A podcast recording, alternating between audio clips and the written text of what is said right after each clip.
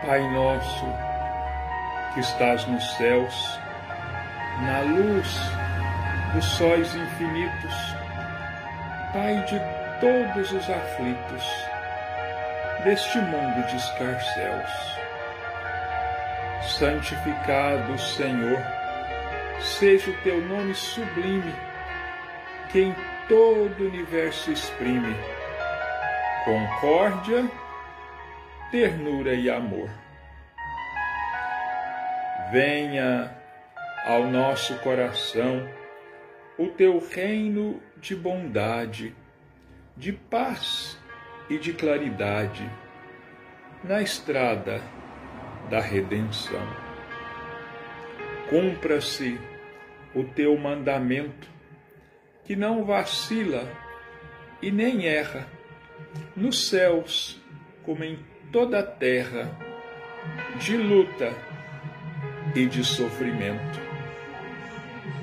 Evita-nos todo o mal, dá-nos o pão no caminho, feito na luz, no carinho do pão espiritual. Perdoa-nos, meu Senhor, os débitos tenebrosos, de passados escabrosos, de iniquidade e de dor. Auxilia-nos também nos sentimentos cristãos a amar nossos irmãos que vivem longe do bem. Com a proteção de Jesus, livra a nossa alma do erro sobre o mundo de desterro, distante da vossa luz. Que a nossa ideal igreja seja o altar da caridade, onde se faça a vontade do vosso amor. Assim seja. Bem-vindos ao nosso culto, à nossa pequena reunião, onde buscamos agradecer a Deus, a Jesus, a espiritualidade amiga pela sustentação que nos tem dado e pedir ainda forças que possamos fortalecer em nós a paciência, a resignação, a aceitação, que possamos aprender a agir segundo o Evangelho de Jesus, amando, perdoando, socorrendo e tolerando uns aos outros.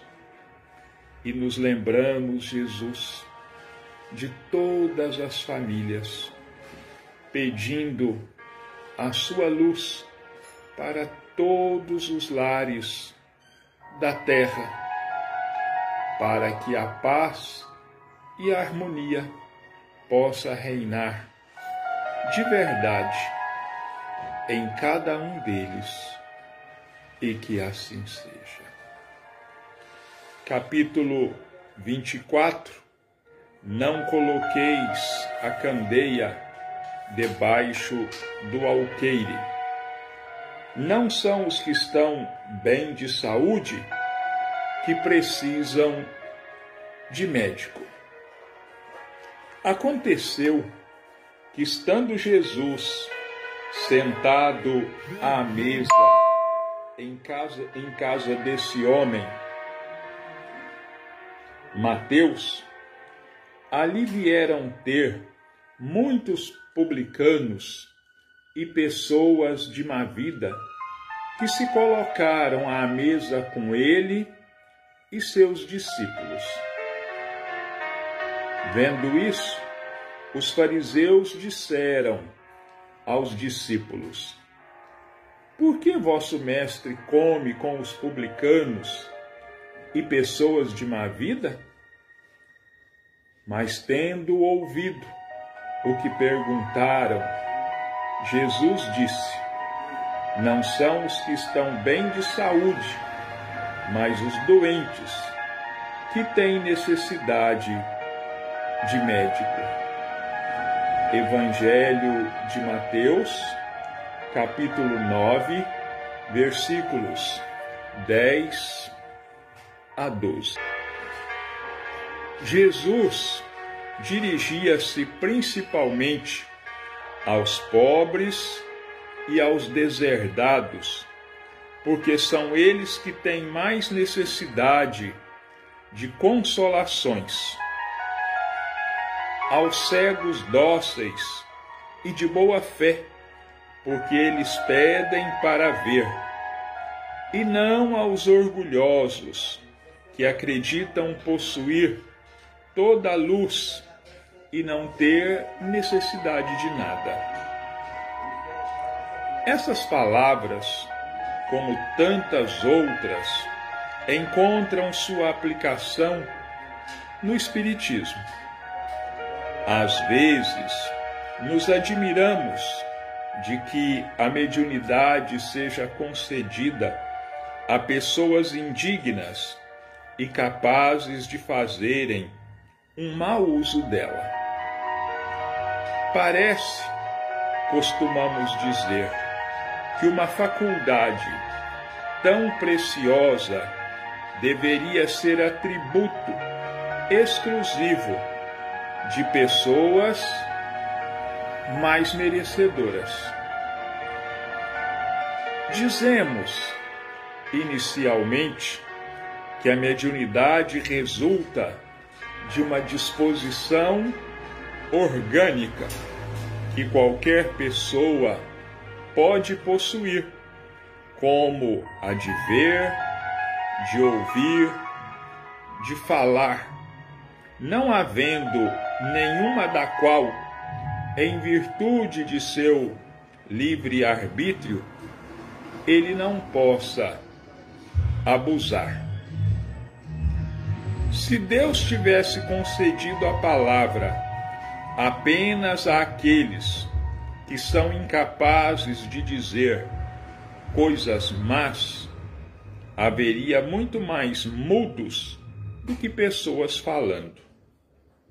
Deus deu as faculdades aos homens e os deixou livres para usá-las, mas sempre pune os que abusam delas. Se o poder de comunicar-se com os espíritos fosse dado apenas aos mais dignos, quem seria aquele que ousaria pretendê-lo? Aliás, onde estaria o limite da dignidade e da indignidade? A mediunidade é dada sem distinção, a fim de que os espíritos possam levar a luz a todas as camadas, a todas as classes da sociedade, ao pobre como ao rico, aos sábios para fortificá-los no bem, aos viciosos para corrigi-los. Esses últimos não são os doentes que têm necessidade de médico? Por que Deus não quer a morte do pecador? O privaria dos recursos que podem tirá-lo do lamaçal? Os bons espíritos, portanto, vêm em sua ajuda e seus conselhos, que ele recebe diretamente, que ele são de natureza a impressioná-lo mais vivamente do que se os recebesse indiretamente. Deus, em sua bondade, para lhe poupar o trabalho de ir ao longe buscar a sua luz, coloca-a em suas mãos. Portanto, não será ele muito mais culpado se não quiser vê-la? Poderá desculpar-se, alegando desconhecimento, quando ele mesmo escreveu, viu com seus próprios olhos, ouviu com seus próprios ouvidos e pronunciou com a própria boca a sua condenação? Se ele não aproveita, então é punido com a perda ou perversão da sua faculdade, da qual os maus espíritos se apropriarão para obsidiá-lo e enganá-lo sem prejuízo das aflições reais com que Deus atinge seus servidores indignos e os corações endurecidos pelo orgulho e pelo egoísmo. A mediunidade não pressupõe necessariamente relações habituais com os espíritos superiores. Trata-se apenas de uma aptidão para servir de instrumento mais ou menos flexível aos espíritos em geral. O bom médium não é, pois, aquele que comunica facilmente, mas o que é simpático aos bons espíritos. É unicamente nesse sentido que a excelência das qualidades morais tem poder absoluto sobre a mediunidade.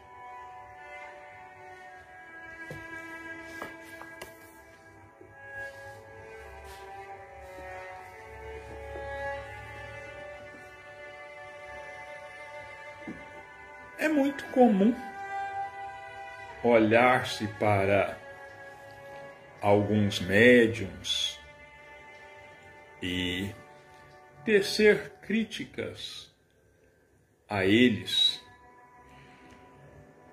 classificando-os como indignos de exercerem a mediunidade. Disse que são cheios de imperfeições e enumeramos essas imperfeições, dizendo: Mas como pode alguém nessas condições exercer uma atividade tão sublime, tão nobre. Mas aí, mais uma vez, nós enxergamos a sabedoria e a bondade de Deus. E é aí então, nessa situação, que nós entendemos as palavras de Jesus. Não são os sãos que precisam de médico, mas os doentes. Quer dizer, os doentes no caso aqui da doutrina espírita, são justamente os espíritos imperfeitos que precisam se melhorar. E a mediunidade, o exercício da faculdade mediúnica, melhor dizendo, é um desses remédios. Mas como assim? Lógico, nós sabemos que todos os seres humanos são médiums. Todos são médiums. É claro que existem infinitos níveis de afloramento, vamos dizer assim, da faculdade mediúnica. Mas não existe um único encarnado que não sinta de alguma forma em si mesmo a influência dos espíritos, ainda que muitas vezes nem se dê conta disso. Outros a rejeitam a negam. Outros, outros atribuem a influência demoníaca e assim por diante. Mas o médium, ele, pela bondade e misericórdia de Deus, ele é o portador, ele é o intermediário entre os desencarnados e os encarnados. Vamos dizer assim que ele é um correio. E ele serve de ponte trazendo as instruções, os conselhos dos bons espíritos, dos amigos espirituais para os encarnados. E não é uma bênção que ele, que necessita da reforma íntima, seja o primeiro a entrar em contato com esses conselhos, com essas orientações, seja ele ouvindo diretamente dos Espíritos, seja ele escrevendo, seja ele falando então, ele recebe o remédio em primeira mão.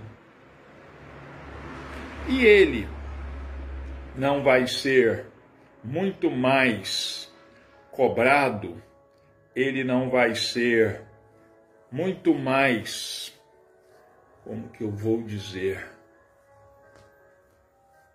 É cobrado mesmo ele não vai ser o maior prejudicado se rejeitar-se a ingerir o remédio que está sendo indicado a ele em primeiro lugar e aos outros em segundo lugar, não é ele quem vai ficar no prejuízo? É. Então ele não vai poder acusar a ninguém da sua má situação da sua enfermidade, porque ele rejeita o remédio que está lhe sendo passado. O Kardec também nos ensina que a mediunidade é, antes de tudo, um fator orgânico. Como assim? É que o médium é alguém cujo organismo físico tem maior facilidade em liberar o espírito para que ele se afaste um pouco do seu corpo, a fim de conectar-se, vamos dizer assim, com os desencarnados. Então, a faculdade mediúnica nada tem a ver com moralidade. Ela tem a ver com uma peculiaridade, com uma característica do próprio corpo. Agora, o bom ou mau uso que se faça dessa faculdade, aí sim é uma questão de moral elevada ou ausência da moral. Os moralizados vão lidar de forma responsável, tratar a faculdade, o exercício, como algo santo, como algo sagrado, e vão utilizá-la apenas para o bem.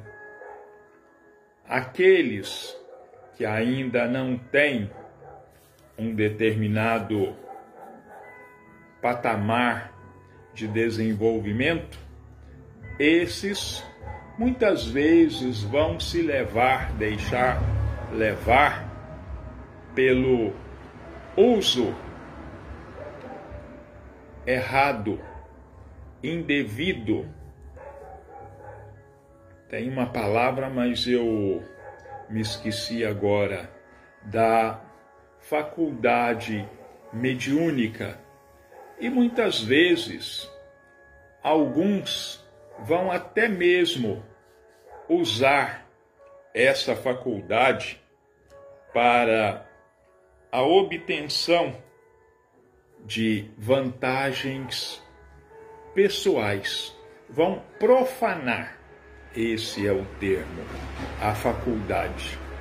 Mas o bom ou o mau uso da faculdade vai trazer, logicamente, para cada um as consequências positivas, boas ou negativas para uns e outros.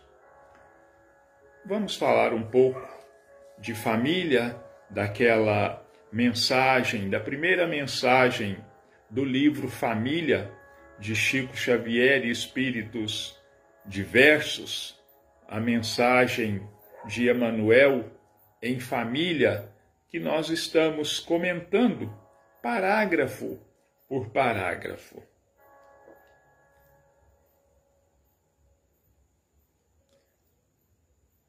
Se és filho, não desprezes teus pais, relegando-os ao esquecimento e subestimando-lhes os corações, como se estivessem em desacordo com os teus ideais de elevação e nobreza, porque um dia precisar, porque também um dia precisarás da alheia compreensão para que se te aperfeiçoe na individualidade a região presentemente menos burilada e menos atendida. Se os pais têm grandes obrigações, uma grande responsabilidade em relação aos filhos, a responsabilidade dos filhos em relação aos pais não é menor. Não é por outro motivo que Moisés escreveu nos Dez Mandamentos: honra a teu pai e a tua mãe. Então é preciso que os filhos respeitem aos pais. É preciso que os filhos acolham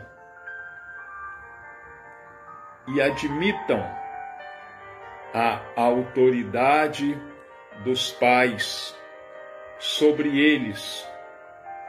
E essa autoridade dos pais, ela não tem limite para a idade dos filhos. Enquanto existirem os pais, os filhos precisam necessariamente serem obedientes, devem honrar, sustentar os seus pais, ampará-los, porque pela caminhada da própria vida, um dia ele também será pai e vai experimentar na própria carne a mesma responsabilidade, a mesma angústia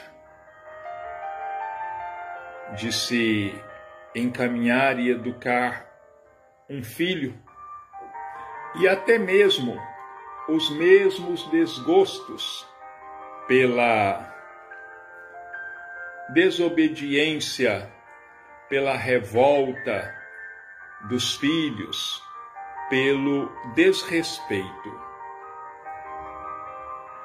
A criatura, no acaso da existência, é o espelho do teu próprio futuro na terra.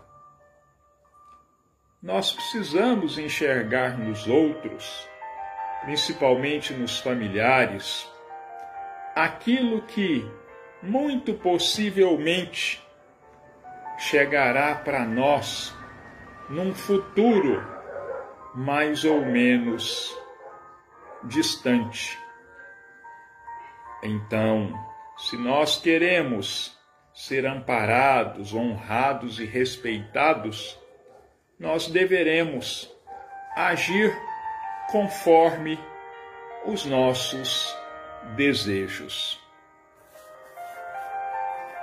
Aprende a usar a bondade em doses intensivas, ajustando-a ao entendimento e à vigilância para que a tua experiência em família não desapareça no tempo sem proveito para o caminho a trilhar. É preciso que a nossa vida em família seja marcada pela o exercício da bondade, da compreensão, do respeito, da tolerância. Do contrário, nós teremos passado um longo período totalmente em branco, onde nós não aproveitamos o tempo para nos reformarmos intimamente para auxiliarmos e ampararmos aqueles que caminham conosco. E como já foi dito, como os Espíritos nos ensinam, sempre a família é o laboratório onde nós estamos passando pelo cadinho da purificação. O que é um cadinho? Cadinho é um instrumento, uma vasilha dos laboratórios, geralmente de bronze, porque tem que ser muito dura, onde é uma espécie de pilão, onde é, são triturados os elementos, o material a ser manipulado e também é, cadinho pode ser esse mesmo pilão, esse mesmo recipiente que geralmente os ouribes usam, onde eles colocam ali o ouro e a prata e usam um agora um maçarico para derreter esse metal e fazer a sua purificação, separá-lo das impurezas. Então, quando se diz que o sofrimento é um cadinho, quer dizer que é um processo de purificação, onde as nossas impurezas, as nossas imperfeições estão sendo trabalhadas e neutralizadas. Nosso tempo acabou-se, nós vamos encerrar agradecendo a espiritualidade amiga pela visita aos nossos lares, pelas energias derramadas sobre cada um de nós, fortalecendo o nosso corpo e o nosso espírito, fazendo uma limpeza nos nossos lares nos doando energias de saúde, de paz e de harmonia, e agradecermos a Deus e a Jesus pelas infinitas bênçãos que temos recebido ao longo das nossas vidas. Assim, nós encerramos entregando as nossas vidas e todas as vidas a Deus e a Jesus, pedindo que façam de cada um de nós instrumentos da paz, da luz e do amor. E que assim seja.